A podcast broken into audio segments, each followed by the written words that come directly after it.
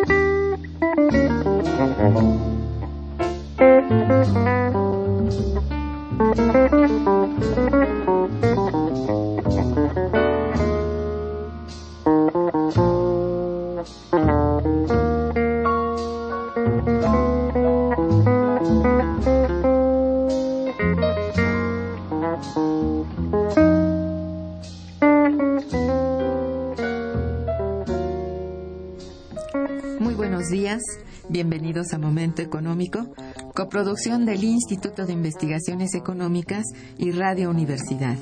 Les saluda Irma Manrique, investigadora del Instituto de Investigaciones Económicas, hoy jueves 24 de diciembre de 2014. El tema que abordaremos el día de hoy es los efectos económicos de la ruptura del Estado de Derecho, para lo cual contamos con la muy grata presencia del maestro Humberto Hernández Haddad. Bienvenido, maestro, buenos días. Buenos días, doctora Manrique.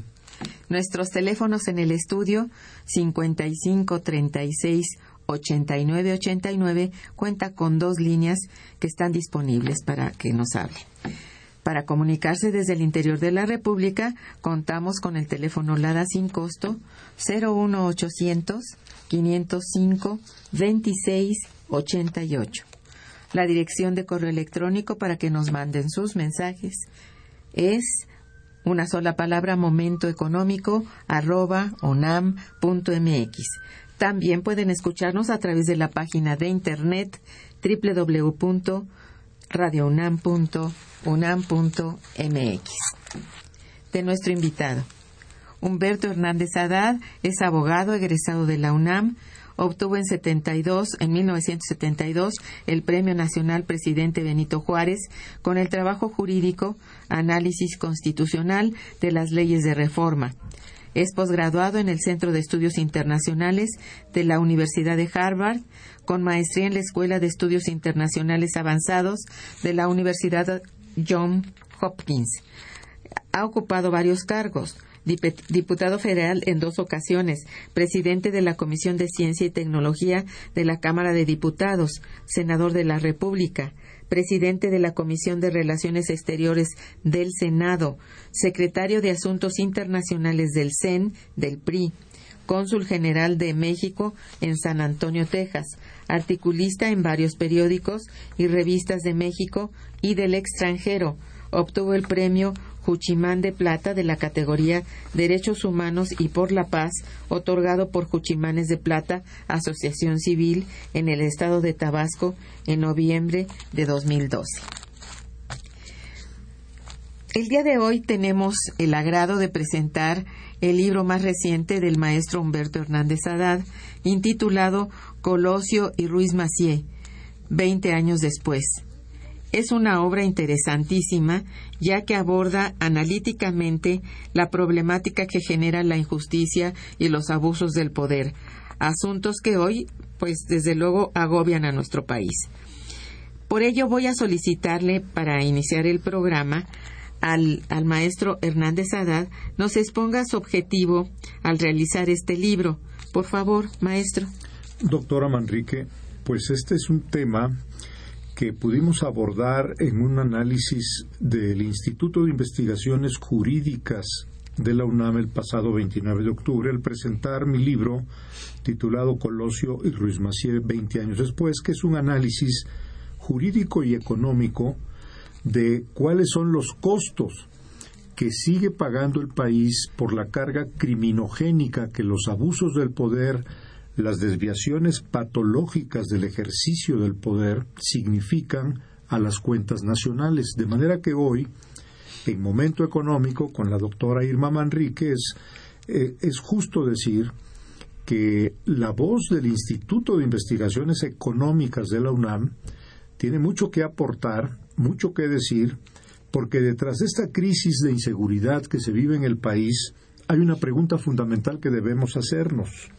¿A cuánto ascienden los costos económicos de la ruptura del Estado de Derecho en México? Los costos son realmente asombrosos, se pueden convertir en un factor limitante del crecimiento y el progreso de México. Desde luego. De manera que el libro Colosio y Ruiz Macié, 20 años después, me permite poner ante el Tribunal de la Opinión Pública Mexicana los hechos sobre el comportamiento de los servidores públicos del gobierno federal que en tiempos de Ernesto Cedillo participaron de manera directa como José Ángel Gurría Treviño, secretario de Relaciones Exteriores entonces, como Fernando Antonio Lozano Gracia, otrora Procurador General de la República, como Juan Rebolledo Gout, quien era el subsecretario de Relaciones Exteriores, y otros funcionarios que dejaron una constancia de apartarse del cumplimiento de la ley cuando desde el Consulado General de México en San Antonio, Texas, se les informaba que el Departamento de Justicia de Estados Unidos tenía ubicado, identificado el lugar en donde se encontraba oculto el que decían era el hombre más buscado de México en conexión con el asesinato de José Francisco Ruiz Macié. Este personaje que se pierde, diputado federal por Tamaulipas, el ingeniero Manuel Muñoz Rocha, hemos venido a saber ahora, porque lo ha desclasificado el Departamento de Estado en Washington, si estaba ubicado en Texas, lo sabía la propia Secretaría de Relaciones Exteriores, el documento desclasificado por Washington viene en el libro, eh, los informes que desde el Consulado General de México en San Antonio, Texas, se le enviaron a José Ángel Gurría Treviño, a Juan Rebolledo Gout y a eh, Antonio Lozano Gracia, fueron negados y ocultados durante once años. Vienen en el libro una vez que han sido debidamente certificados y reconocida legalmente su existencia. Pero todo esto nos lleva a una pregunta de fondo. Ese episodio indica cuándo comenzó una peligrosa descomposición institucional. Sabemos las fechas en que se inició, pero ya nadie sabe en México dónde y cuándo, cómo va a terminar un fenómeno de debilitamiento institucional, de abuso del poder y de conductas delincuenciales que deterioran tanto al sistema político como la vida económica del país. de eso trata el libro Colosio y Ruiz Macié 20 años después. Muy bien, qué interesante. Bueno, conviene realmente para fines de esta emisión nos explicara, maestro, un poco con detenimiento, qué es el Estado de Derecho. Bueno, esa es una de las cosas más importantes que tenemos que aprender a valorar y a cuidar en México. No girar irresponsablemente contra la cuenta de la legalidad, la seguridad jurídica, porque esa es una garantía de una convivencia armónica entre todos los mexicanos.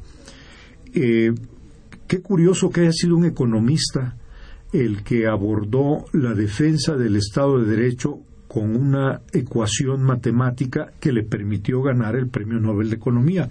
Me refiero al doctor Gary Becker, quien gana el Premio Nobel de Economía en 1992 cuando publica su famosa teoría económica del crimen. Antes había publicado El Capital Humano, y esto le permite al doctor Becker llevar la economía a nuevos territorios como la psicología y la sociología aplicados a la vida de las personas, de las familias, para examinar los costos económicos de la violencia, de la delincuencia. En una revisión de su vida, dice el doctor Becker, ya cuando había recibido el Premio Nobel de Economía, que él pensaba igual que el inglés George Bernard Shaw, que la economía no es nada más que el arte de sacarle el máximo provecho a la vida. Pues le, le atinó el doctor Becker cuando encontró que el índice de delincuencia y violencia tiene un efecto directo en la yugular de la economía de cualquier país. Claro. Por eso elaboró su teoría económica del crimen partiendo de dos preguntas. La primera, ¿cuáles son las causas del crecimiento del crimen? Y la segunda, ¿es inevitable que crezcan las tasas de criminalidad? Becker encontró que sí es posible reducir las tasas de criminalidad considerablemente si se utiliza el comportamiento racional del individuo para que las autoridades apliquen sanciones con celeridad, con rapidez, más que con severidad al aplicar las penas. Y esto aplica mucho en nuestro país, donde el principio constitucional de eh, un acceso a una justicia eficaz y expedita muchas veces se queda en el limbo. Todo individuo, dice el doctor Becker en su teoría económica del crimen, realiza un análisis de costo-utilidad antes de cometer un delito. Aunque la nueva economía institucional, escuela que ha criticado la teoría económica del crimen propuesta por Becker, argumenta de que en realidad son las instituciones las que tienen la obligación de reducir el costo de transacción entre el individuo que es respetuoso de la ley y el individuo que es un transgresor de la ley. Pues podemos aplicar las dos teorías en el caso de México. Por un lado, hay que pedirle a la autoridad que actúe con celeridad, con rapidez, para disuadir al que está haciendo el análisis de si delinquir paga bien o no, y al mismo tiempo hay que fortalecer las instituciones, porque un país con instituciones de justicia débiles difícilmente podrá llegar a tener buenos índices de progreso económico y social. En el análisis económico sobre la conducta ilegal de las personas, que es un tema muy novedoso, donde la voz del Instituto de Investigaciones Económicas de la UNAM puede hacer grandes aportaciones en esta hora sombría que vive el país. En ese análisis económico sobre la conducta ilegal del individuo y a la luz de la doctrina penal, aquí hay que convocar también a la comunidad jurídica del país. Juristas y economistas tienen que fusionar el conocimiento. Se requerirá mayor investigación, pero mientras tanto, hoy en México podemos dejar en claro, con las investigaciones del Premio Nobel de Economía Gary Becker, que sí dejó un punto de partida que es este. Existe una ecuación costo-utilidad que cada delincuente valora previamente a la ejecución de su delito. Y cuando el costo hace creíble que la utilidad va a ser mayor, ya nadie detiene al delincuente porque se convierte en un buen negocio ser delincuente. Ese es el problema. Es un grave problema, sí. Por otro lado, también tenemos que fijarnos ya en México, es momento de hacerlo, de esta situación que estamos viviendo en el país. Debe salir un México más fuerte, más experimentado, preguntarnos cuál es el costo económico de la violencia en México. De acuerdo a los estudios publicados por el Centro de Estudios del Sector Privado, El año pasado, el 2013, la violencia le costó a México, repito, dice el Centro de Estudios del Sector Privado, la violencia costó a México 9.4% del Producto Interno Bruto, que equivale a un billón 680 mil millones de pesos y coloca a México en la lista de los 25 países con mayores pérdidas sufridas por la violencia y la delincuencia. Pero lo más preocupante sobre lo que alerta el Centro de Estudios Económicos del sector privado es que esa tendencia va en ascenso y la convertiría en la principal limitante para el futuro crecimiento de la economía mexicana. Eso es un punto de vista, y repito, proviene de los investigadores del Centro de Estudios Económicos del Sector Privado. Vayamos ahora a la fuente oficial. Sucede, doctora Manrique, que el Instituto Nacional de Geografía, Información y Estadística, el INEGI, ha instaurado un nuevo sistema de medición estadística. Sí, así es. Se llama ENVIPE, es la encuesta nacional de victimización y percepción sobre seguridad pública y la hicieron parte de un proyecto del Subsistema Nacional de Información de Gobierno, Seguridad Pública e Impartición de Justicia que coordina el propio INEGI. En esta encuesta hacen la medición del fenómeno de la violencia y la inseguridad en un ejercicio estadístico que da información sobre la percepción ciudadana en materia de inseguridad y hacen las estimaciones de delincuencia y violencia a nivel nacional y por cada entidad federativa. Eh, tiene el propósito, dice el INEGI, de recabar información con representatividad tanto nacional como estatal para ver la prevalencia y la incidencia delictiva que afecta a los hogares mexicanos, a las personas integrantes del hogar, y llegar a conocer la llamada cifra negra, con las características del delito, las víctimas y el contexto en que ocurren.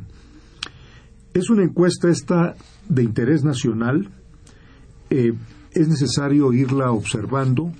Yo tengo aquí a la mano, doctora Manrique, los primeros datos que nos permiten tener una radiografía a través de los ojos del INEGI, las estadísticas y encuestas del INEGI, para saber cuánto nos cuesta esta ruptura del Estado de Derecho a los mexicanos. De acuerdo con el INEGI, estiman que el costo de la inseguridad y el delito en México ascendió a 213 mil millones de pesos el año pasado, 2013. Ese costo de la inseguridad y el delito estiman que ascendió porque representa el 1.27% del Producto Interno Bruto, lo cual equivale a 5.560 pesos por cada persona afectada por inseguridad y delitos, de acuerdo con la encuesta que dieron a conocer en septiembre de este año. Las medidas preventivas representan además un gasto adicional para los hogares por una cantidad de 64 mil millones de pesos. Aclarando, aclarando, el INEGI que delitos como el narcotráfico, la delincuencia organizada y el tráfico de indocumentados no son parte de esa investigación porque no son susceptibles de medirse en una encuesta como la que realiza el INEGI. O sea, eso no está considerado en, en los índices, en la encuesta ni nada de esto. No están considerados porque dice el INEGI que no son susceptibles de medirse mediante una encuesta. Pero en lo que sí lograron hacer la encuesta, estiman las siguientes cifras. En el año 2013, dice el INEGI, hubo en México 22.5 millones de víctimas de delitos de 18 años y más lo cual representa una tasa de 28.224 víctimas por cada 100.000 habitantes, lo cual es una cifra superior a los 27.337 del año anterior 2012. Se estima, según el INEGI, que 33.9% de los hogares de México tuvieron al menos una víctima de delito el año pasado 2013.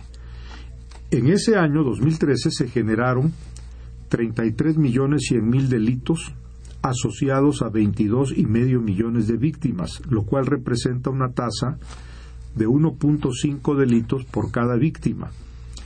De los 33 millones 100 mil delitos estimados, la víctima estuvo presente en el 55% de los casos, lo que representa en términos absolutos 18 millones 200 mil personas.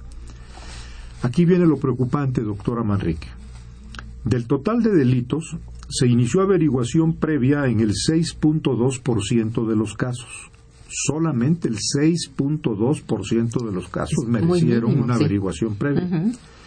Eso representa que 93.8% de delitos donde no hubo denuncia o no se inició averiguación previa.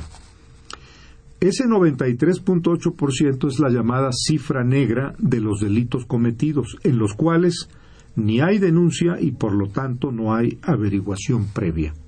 La cifra en el 2013 es 93.8% de los delitos cometidos en México ah. no fueron denunciados ni fueron integrados, por lo tanto, a una averiguación previa.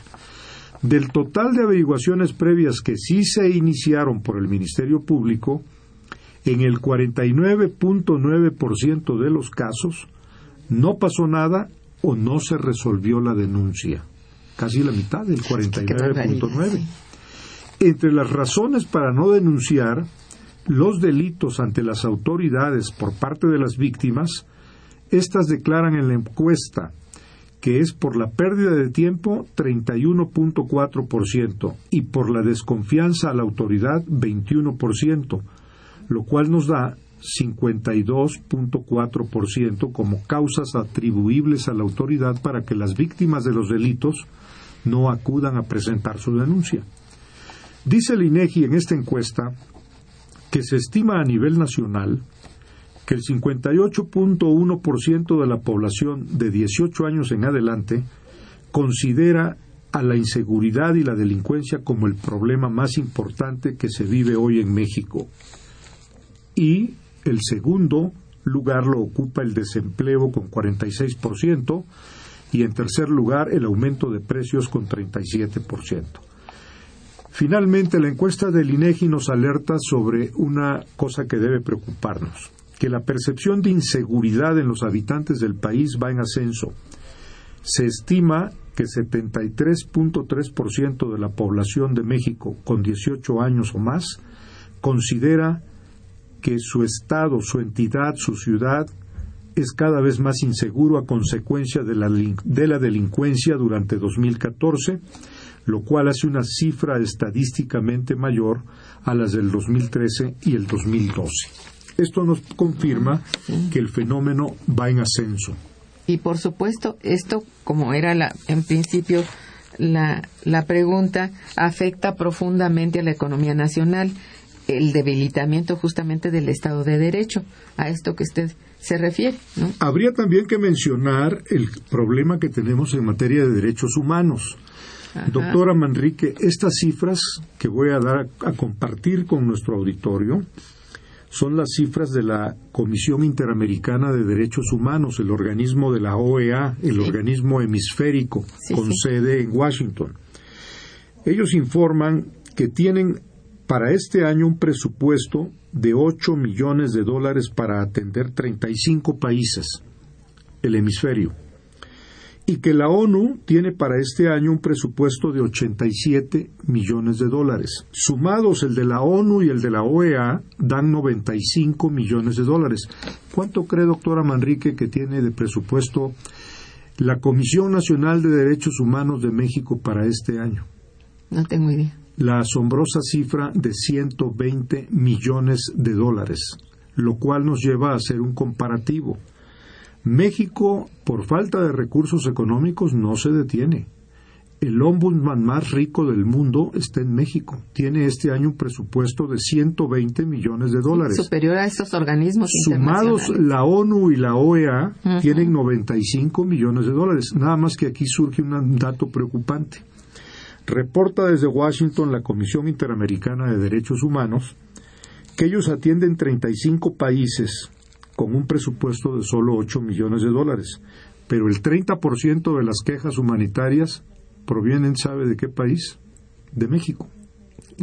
Estamos entonces frente a una institución fallida del Estado mexicano. Esa Comisión Nacional de Derechos Humanos hay necesidad de revisarla a fondo. Sí. Tiene una superabundancia de recursos presupuestales a su disposición y una entrega de resultados desastrosa. Es terrible. Bueno, pero este, a ver, eh, a su modo de ver su opinión acerca de cuáles son, así de hecho, los factores más importantes que incitan al descontento social, por lo menos en nuestro país. Pues fíjese que yo he pensado muchas veces que si viviera el doctor Simón Kuznets, el premio Nobel de Economía ruso que ganó eh, el premio Nobel eh, y un lugar importante en el pensamiento económico por haber creado el PIB. A él se le ocurrió hacer una figura económica que es el Producto Interno Bruto como la suma total de bienes y servicios producidos durante un año por un país. Y pues todo el mundo a partir de Kuznets usa el PIB como una medida de referencia obligada. Pero doctora Manrique, yo creo que nuestro problema es de PIB con B chica. Ha surgido un fenómeno del que debemos tomar conciencia y detenerlo cuanto antes en México. Es el PIB con B chica que lo forman la pobreza, la ignorancia y la violencia, y que consiste en orden de aparición.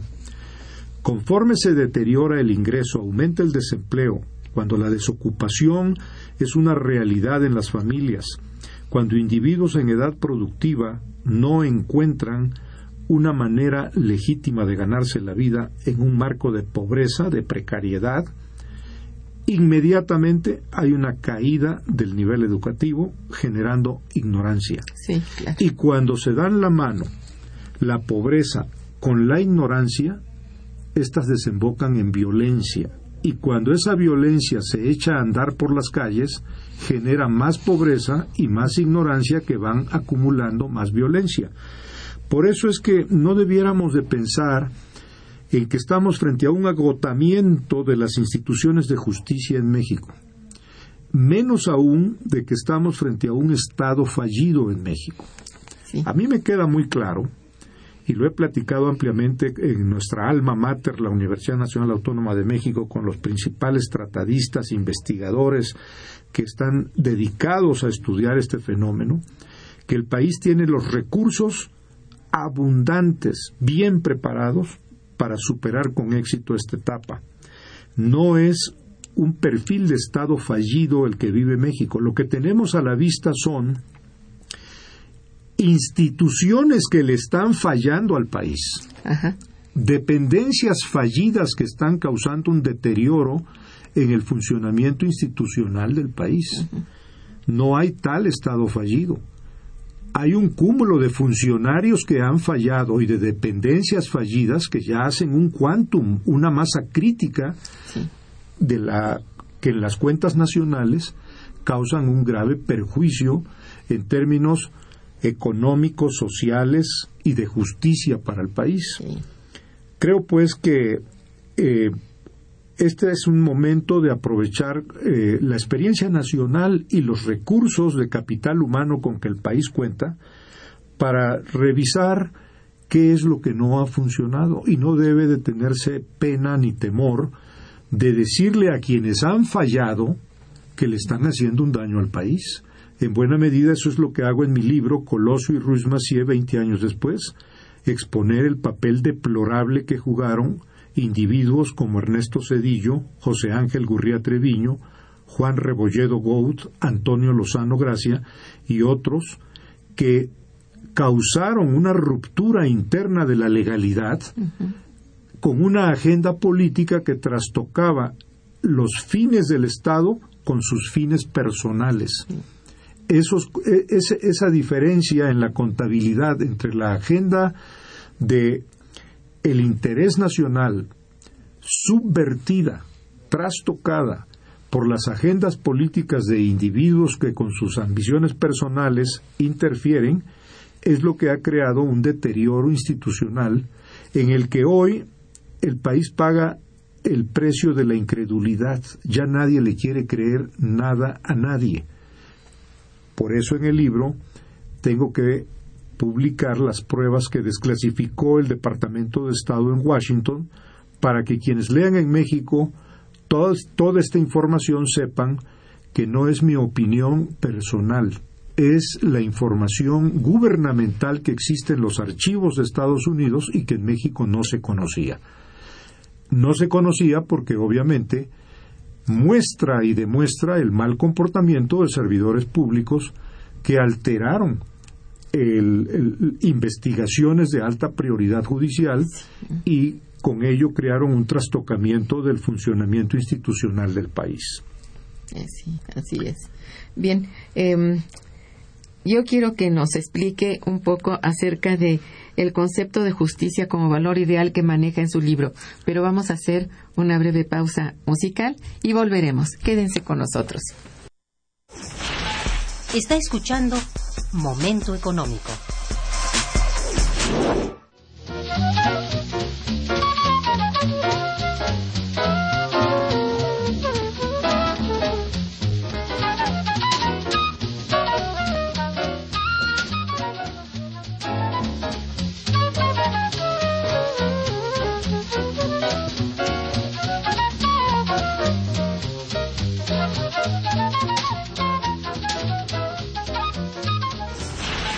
Teléfono en cabina 55 36 89 89.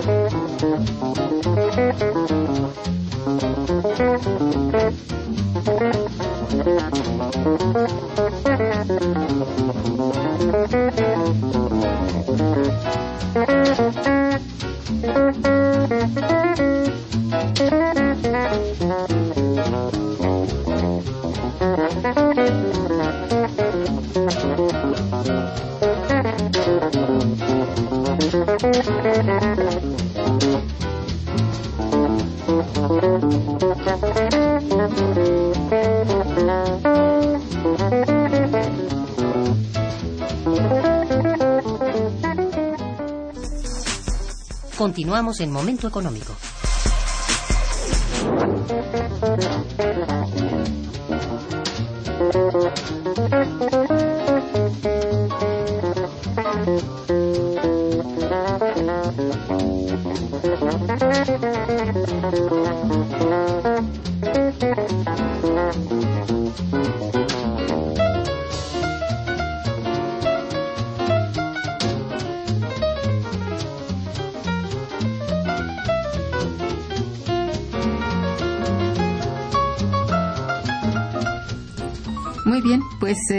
Había yo planteado el que eh, sería muy importante, es muy importante, el, ese concepto de justicia como valor ideal que maneja usted en el libro. Por favor, antes de hacerle otras preguntas que van sobre el mismo sobre el mismo tema. Sí, doctora Manrique, la justicia, dicen algunos tratadistas, es como la felicidad.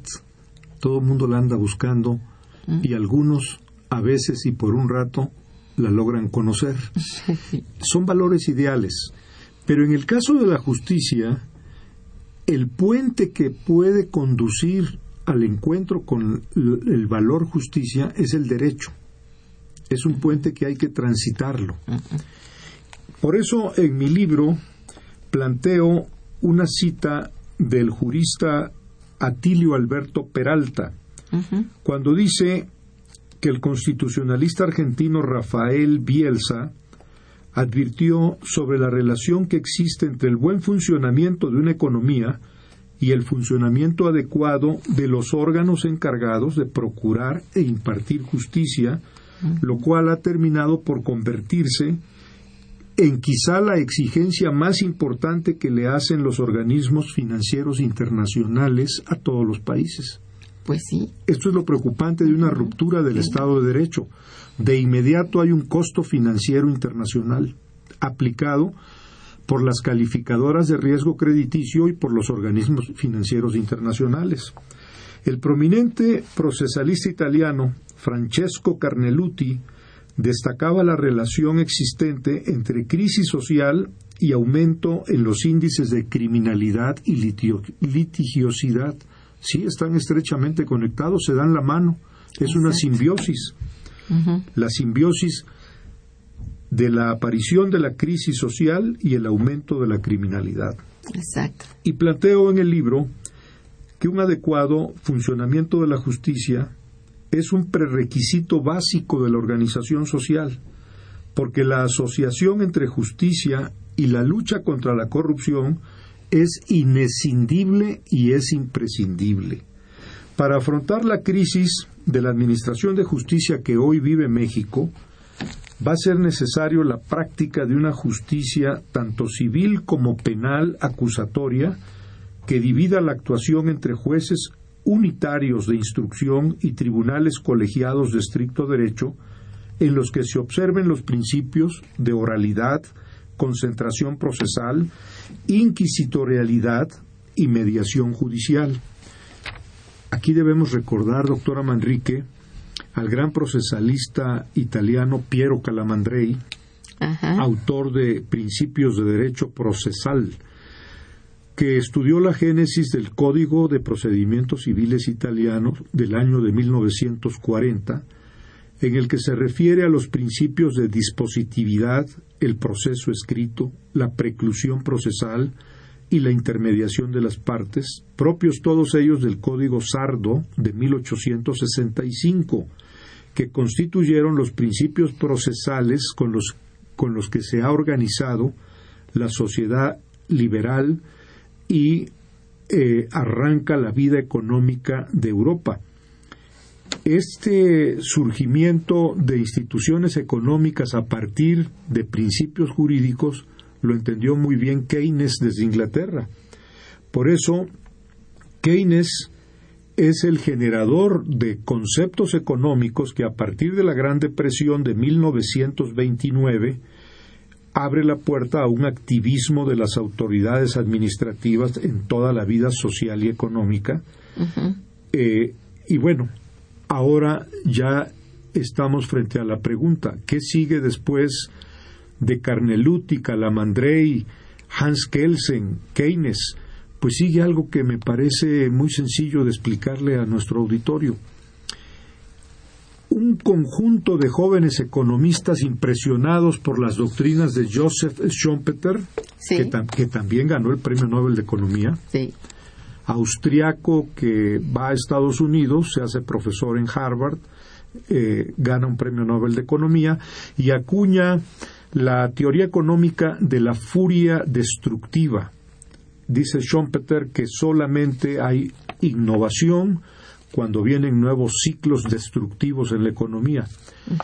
Y sí, es, es, correcto, la historia económica muestra que efectivamente hay ciclos destructivos y con furia, como él los llamaba, pero no debe ser la furia delincuencial de los funcionarios, debe ser la furia destructiva de la, de la ciencia y la tecnología, haciendo cambios que destruyen todo un ciclo previo de la economía para sustituirlo por uno que es más eficiente, de mayor productividad, que otorga mayores ventajas y que produce que haya nuevos ganadores en el ciclo innovador de la producción. Porque cuando la innovación proviene de la ciencia y la tecnología, se llega a una economía industrial con un sector financiero desarrollado. Cuando, la, cuando la furia destructiva viene de la furia burocrática de delincuentes disfrazados de servidores públicos, se llega a una república bananera. Esa es la diferencia entre una democracia industrial y una república bananera autoritaria. Curiosamente me he encontrado con que Schumpeter, austriaco, tuvo una estrechísima relación con Hans Kelsen. De hecho, Hans Kelsen fue el padrino de bodas de una de las varias bodas de eh, Joseph Schumpeter. ¿Y quién es Hans Kelsen? Para aquellos que no están familiarizados con el estudio de las, eh, del derecho. Bueno, pues es nada menos que el abogado austriaco, creador de la teoría pura del derecho, de la pirámide jurídica fundamental, y que me ha hecho pensar en qué importante sería si vivieran Hans Kelsen y Schumpeter, que pudieran hacer una reinterpretación adaptada a esta realidad de violencia social, de desempleo, de marginación, de exclusión, de concentración de la riqueza, porque estoy seguro que tendrían cosas geniales que aportar en este momento. Entonces, eh, en, en suma, el derecho, eh, es decir, conduce el derecho a la justicia, que era en principio el planteo. Eh, déjeme recordar, en la Facultad de Derecho tuvimos maestros que nos alertaron desde las aulas de la UNAM que cuando saliéramos a la vida profesional como abogados estuviéramos jueces de estricto derecho. No tienen un compromiso con la justicia, tienen un compromiso de estricto derecho y ejecución de la ley. Por eso es muy importante que el concepto de reflexión nacional sobre los valores de justicia que tanta falta hacen en México llegue al corazón mismo del Poder Judicial de la Federación. Así es. Qué importante es. En algún momento eh, eh, cuando todas estas acciones de los funcionarios que están narrados en el libro por su mal comportamiento los llevé a tribunales en una demanda civil que llegó a la Suprema Corte, estaba ya sentenciado José Ángel Gurría Treviño. Había sido sentenciado por un juez de distrito en materia civil, había sido sentenciado por un primer tribunal unitario en materia civil y administrativa, y llegamos a la Corte y allí el ministro Sergio Valls Hernández eh, le concedió el amparo a José Ángel Gurría, alegando que ya estaba prescrito por el tiempo transcurrido mi derecho a reclamar. Pero cada vez que leo esa sentencia, me preocupa el futuro de mi país. Esa sentencia de la Suprema Corte firmada por Sergio Valls Hernández como ministro ponente en compañía de su secretario de estudio y cuenta el proyectista de esa sentencia se llama Juan Carlos de la Barrera Vite y está hoy en prisión en un penal de alta seguridad porque trabajaba para una organización de alta peligrosidad, un cártel. Y yo me pregunto y le pregunto a la Suprema Corte, ¿qué van a hacer? No es cosa menor que tengan a un proyectista de sentencias de la Suprema Corte de Justicia de la Nación trabajando dos turnos, por la mañana para la Suprema Corte y por el resto del día para un cártel, es una tragedia para oh, México. Caray, qué cosa tan bárbara. pero la reflexión deben de hacérsela a los señores ministros. Yo afortunadamente en ese caso, eh, Sergio Valls, Olga Sánchez Cordero y Gudiño Pelayo le dieron el amparo a José Ángel Gurría, pero Juan Silva Mesa, hoy presidente de la Suprema Corte, a quien reitero mi más profundo respeto y admiración, y el señor ministro José Ramón Cosío, ellos sí me dieron la razón y emitieron votos particulares con razonamientos jurídicos que establecen que sienta un gravísimo precedente a futuro haber concedido ese amparo para José Ángel Gurria Treviño, eximiéndolo de la sanción a la que ya lo habían sentenciado un juez de distrito y un tribunal unitario en materia civil y administrativa. Caray, bueno. Pero entonces, bueno, a ver, en su opinión, ¿dónde se encuentra la falla institucional más grande en materia de justicia? ¿En la Procuración de Justicia o en la Administración? He llegado a la conclusión, doctora Manrique, que esa falla está en nosotros los ciudadanos, en el silencio cómplice que le da una aceptación indebida al ejercicio patológico del poder cuando un funcionario viola la ley. Cuando el funcionario se vuelve delincuente, los ciudadanos tienen la obligación de denunciarlo, de hacerlo público. ¿En dónde está la falla? En primer lugar, en los ciudadanos y en segundo lugar, en aquellos medios de comunicación que sabiendo lo que ocurrió, muchas veces lo ocultan. Es cierto.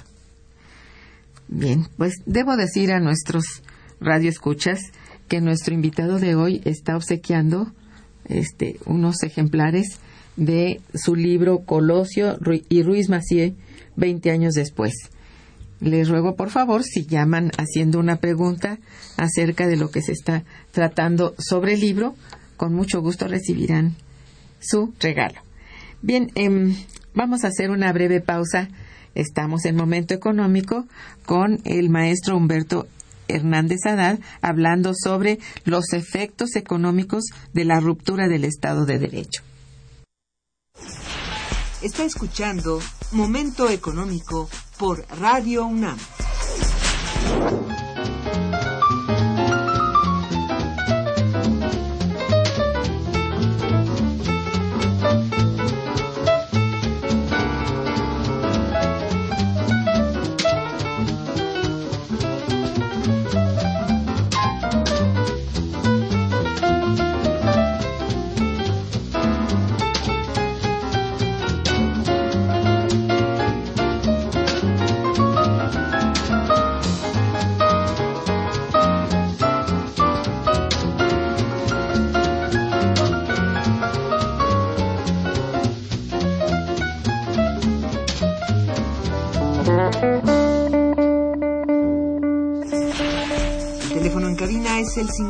55 36 89 89.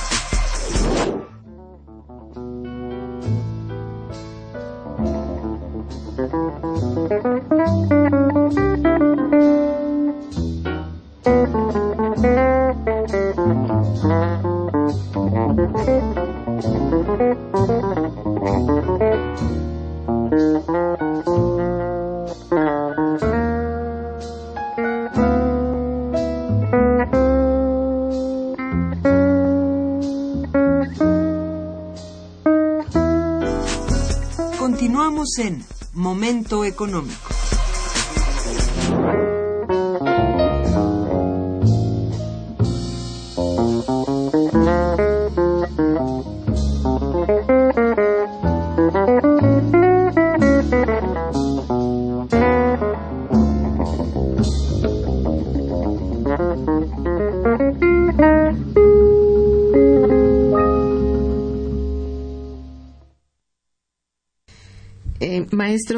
en su libro aparecen publicadas las opiniones del doctor John Bailey, profesor emérito de la Universidad de Georgetown en Washington, y la del ex fiscal federal de Estados Unidos, Glenn McTaggart. ¿Por qué opinan, e-, bueno, ¿Por qué hacen opinión sobre estos temas? Y se las agradezco profundamente. Sucedió que cuando tenía ya eh, preparado el libro y ya había obtenido los documentos desclasificados recientemente por el Departamento de Estado en Washington, decidí llamarle al que había sido el fiscal federal del Departamento de Justicia que llevó a cabo la investigación y le llamé, se llama Glenn McTaggart, y le pregunté si quisiera leer el proyecto de libro porque si lo leía y creía que pudiera hacer un comentario, quisiera publicar su opinión. Pidió los permisos necesarios que se acostumbran en este caso. Él, como fiscal federal del Departamento de Justicia de Estados Unidos, había sido el fiscal que representó al gobierno de México en la Corte Federal de San Antonio, Texas, cuando apareció en el curso de esas investigaciones que el diputado Manuel Muñoz Rocha había sido identificado por agentes federales del gobierno de Estados Unidos escondido en San Antonio, Texas. Y eh, me envió luego su opinión, me dijo, sí, eh, esta es mi opinión, estoy autorizado para enviarla, dar una opinión sobre el libro, adelante, y por eso se publica en mi libro la opinión del fiscal federal estadounidense Glenn McTaggart. Y en cuanto al doctor John Bailey, déjeme contarle, doctora, lo que está pasando en México ha atraído la atención de centros de estudios e investigación en varios países. Uno de ellos es en la Universidad Georgetown, en Washington, Distrito de Columbia. Allí el doctor John Bailey, profesor emérito de Georgetown, dirige un proyecto de investigación y estudio sobre qué está pasando en materia de inseguridad, de violencia y de seguridad nacional. Tiene varios libros muy importantes el doctor John Bailey. Hace apenas unos días vino a México a presentar eh, un libro más de su investigación sobre los problemas asociados con la inseguridad y la violencia. Y cuando le envié mi proyecto de libro, me dijo que sí tenía una opinión que dar y que esa opinión pedía se diera como un comentario en la solapa. ¿Qué dice el doctor John Bailey en mi libro? ¿Quiénes fueron los funcionarios que sepultaron y ocultaron la presencia del diputado Manuel Muñoz Rocha escondido en Texas? Pero, ¿quiénes fueron esos funcionarios que al haber hecho eso, crearon las condiciones para rupturas mayores de la legalidad? Claro. Porque no se rompe una sola vez. Abierta una vez la rendija, lo que sigue es una luz. Y por eso él concluye, y mucho le agradezco al doctor John Bailey su opinión, que este libro está escrito como una pieza iluminante de la historia no conocida sobre esa etapa de México y este libro es un buen punto de partida para hacerlo. John Bailey, profesor emérito, Georgetown University. Bueno, eh, siempre es importante que nos sometamos al rigor académico en el estudio de estos temas. No podemos andar en un pragmatismo que nos quite la perspectiva de que el problema que hoy vive México tiene connotaciones internacionales, tiene ramificaciones internacionales. En el libro cuento lo que me ocurrió con el embajador Carlos Fuentes. El día 28 de septiembre de 1994, el embajador Carlos Fuentes y yo desayunamos, conviniendo que al terminar el desayuno lo llevaría al aeropuerto. Había pasado cuatro días en San Antonio, había ido a dar una conferencia a la Universidad de Texas, todo había salido muy bien. Terminamos de desayunar y me compartió una preocupación. Me hizo saber que en diversos países estaba encontrando indicios de que se podría estar construyendo en México una agenda delictiva internacional político-empresarial con el propósito de controlar a México. Convenimos en que luego nos reuniríamos y cuando llegamos al aeropuerto nos estaba esperando personal eh, del consulado para informarnos que estaban avisando que hacía unos minutos habían asesinado en la Ciudad de México al secretario general del PRI, José Francisco Ruiz Macía. Yo estoy seguro que la preocupación del embajador Carlos Fuentes hoy ya la comparten fundadamente, no con indicios como él me dijo tenía, sino ya con evidencias de que es momento de poner a México en el camino de la seguridad jurídica, en el camino de la legalidad y de ordenar institucionalmente la casa, y poner a funcionar a los órganos del Estado mexicano que no solo no advirtieron del problema, sino que se hicieron parte de este problema. Eso es lo que hay que corregir, doctor claro, Claro. Mire, he recibido varias llamadas de nuestros radioescuchas. Me voy a permitir leerle y usted eh, opinará. Roberto Razo Vázquez, eh, que le felicita y felicita al programa, dice, ¿qué pasa si uno denuncia pero no le hacen caso?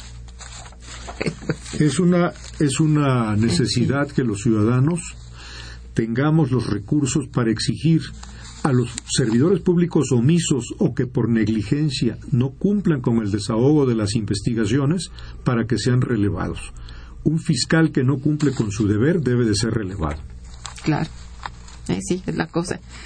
Aquí don Ignacio González Garnica, que lo felicita también, dice, si la violencia nos ha llevado a costos de 213 mil millones, ¿qué papel ha jugado la corrupción de los gobiernos y del sector privado? Seguramente más, seguramente la cifra es mayor, pero ahí no hay encuesta que se pueda aplicar porque ninguno de los que ha participado va a decir cuánto se llevó al pues encuestador. pues sí, es la cosa. Eh, Clemencia Robles, también muchas felicidades. Dice, estamos cansados de lo que pasa en México y sus instituciones. Hace un tiempo, una familiar fue abusada y en el Ministerio Público nos dijeron que la demanda no procedía porque no podíamos acreditar la violación. No puede ser que en estas en estas instituciones la burocracia sea un impedimento para prestar la atención debida a la sociedad. Ahí debió de haber funcionado derechos humanos. Allí ah, debió haber entrado en acción eh, está haciendo un buen esfuerzo la doctora Perla Gómez Gallardo eh, como titular de la Comisión de Derechos Humanos del Distrito Federal a ella debió de habérsele pedido su intervención en ese caso. Sí, y también pregunta Juan Salazar, ¿cómo denunciar a los servidores públicos corruptos si el Poder Judicial es también corrupto? ¿Dónde se puede comprar el libro? Ah, bueno, Bueno, este, el- dos cosas, sí. ¿Puedo decir. ¿Puedo decir dónde está a la Sí, venta? sí. Está a la venta en las librerías El Sótano y en las librerías Gandhi. Muy bien. Y eh, el Poder Judicial tiene gente muy valiosa, pero, Sí, pero- unos cuantos que se han decidido hacer de las suyas terminan por echar a perder el trabajo de gente muy valiosa. Es cierto. ¿Cómo se aplicarían esos conceptos al actual gobierno? Ah, no sé, yo creo que son los conceptos de justicia y de esto que hemos hablado hace un momento, ¿no? Ese es Jesús Martínez. Bueno. ¿Qué editorial es la que publica el libro? Este editorial soy yo.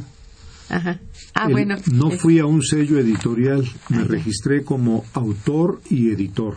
Muy bien. Y cuando haya una casa editorial, algún sello editorial que quiera, le tengo una buena noticia. Otras cosas que me guardé serán entonces puestas a disposición de la casa editorial que haga la segunda edición. Muy bien. Pues servido, señor Alonso Vargas. Eh, Andrea Correa, que felicita al programa y al invitado, dice, ¿qué piensa el invitado sobre la posibilidad de la renuncia de Enrique Peña? Pues no es una solución. Eh, yo creo que el presidente Enrique Peña Nieto tiene una oportunidad privilegiada. Sincerarse con el país, hablar con claridad con el país y poder gobernar con una agenda de participación ciudadana. Lo que la ciudadanía le está diciendo al gobierno, no solo al presidente Peña Nieto, a los gobernadores. Hoy por hoy tenemos una verdadera plaga de malos gobernadores en el país, salvo muy honrosas excepciones, los gobernadores del país se han convertido en parte del problema. Lo que la ciudadanía está mostrando con este mal humor social es que ya están hartos. Eso es verdad. Bien, Andrés López, mm, que también le felicita y felicita al programa, dice, a los funcionarios que roban les llaman un acto de peculado, pero eso es un robo y hay que llamarlos rateros. Bueno, Pues sí, eh, sí, en lenguaje liso y llano así es. más directo, sí. Perla Juárez de Durango felicita al programa y al invitado. Dice, muchas felicidades al invitado por hablar de la realidad que México sufre. ¿Qué podríamos hacer como sociedad ante la situación de represión que estamos viviendo? insistir en la transparencia y la rendición de cuentas. Por eso es muy importante el trabajo que hace el Instituto de Investigaciones Jurídicas de la UNAM, donde está el doctor Ernesto Villanueva.